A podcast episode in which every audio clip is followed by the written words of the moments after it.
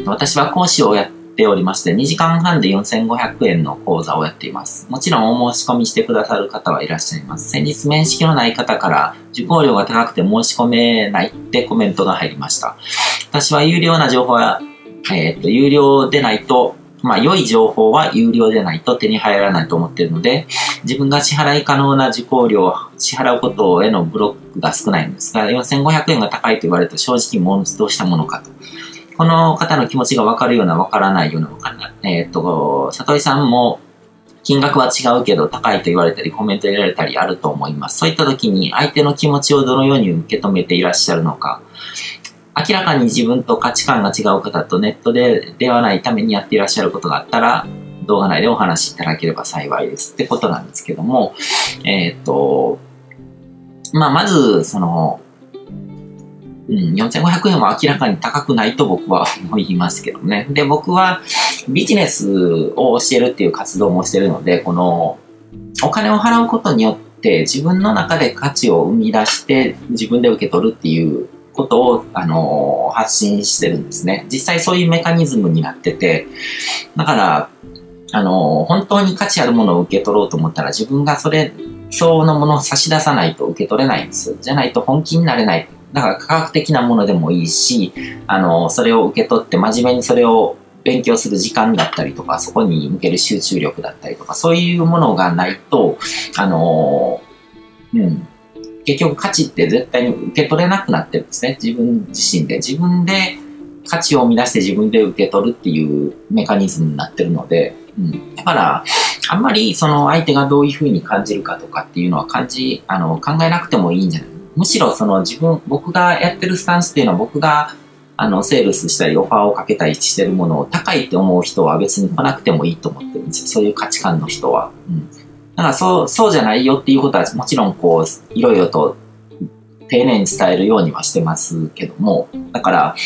あの、僕が提供してるものとかそういう価値とか、これからそれによって手に入る未来の可能性とかそういうのとかを考えたら、金額的なこの価格っていうのは全然、あの、高いものでもないし、で、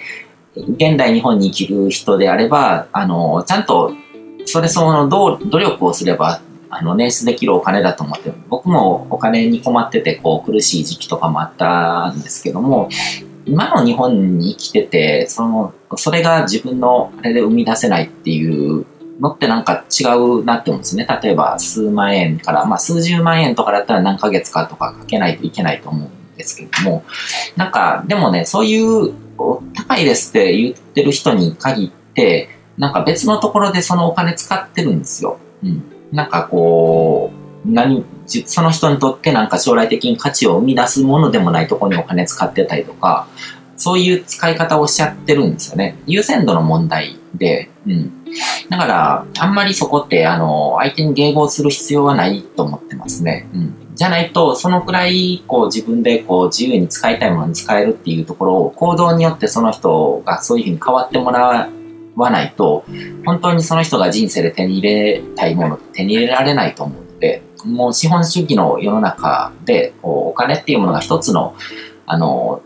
一番こう、有用なこうツールになってるわけじゃないですか。うん。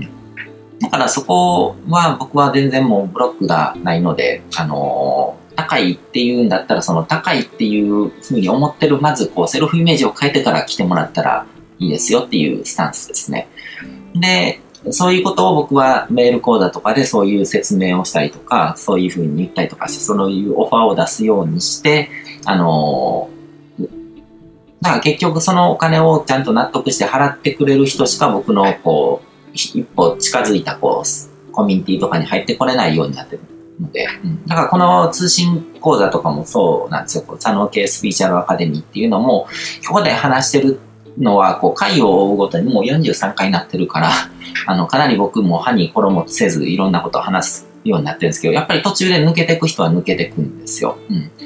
からそれは価値観が合わない人が途中でこう自分の意思で抜けていくようなあれになってるわけで、ここまで聞いてくれてる方っていうのは相当、あの、僕と価値観の合う方で、だから僕があの、何気なくこう、本音をこう、話してるっていうことが役に立つと思って聞いてくれてる方なので、だから僕は、あの、制限もかけずにこういう話もすることができるっていうふうに、あのやってますね。出会わないっていうのを、出会いの部分を全く切るんじゃなくて、出会いの部分では、できるだけ自分のこと興味持って広くこう知ってくれる機会っていうのを作っていくけども、そこから関係を深めていく中で僕はメールをいろいろ自動で送ってるものがあって、それを読んで、真面目に読んでくれる人だけがなんか残っていく。途中でも読まなくなった人とか、こう解除する人っていうのは、それ以上僕のあの視界に現れてこないので、そうやってコントロールしてるっていうところはありますね。うん、だからネットビジネスのそういう仕組みとかそういうのとかを学ぶのって、あの、ネットビジネスじゃないんですよ。単にビジネスとかじゃなくて、インターネットを使って人と出会っていくとか、人と関係を築いていくための、あの、スキルなので、そういう観点で受け止めるといいのかなっていうふうには思いますね。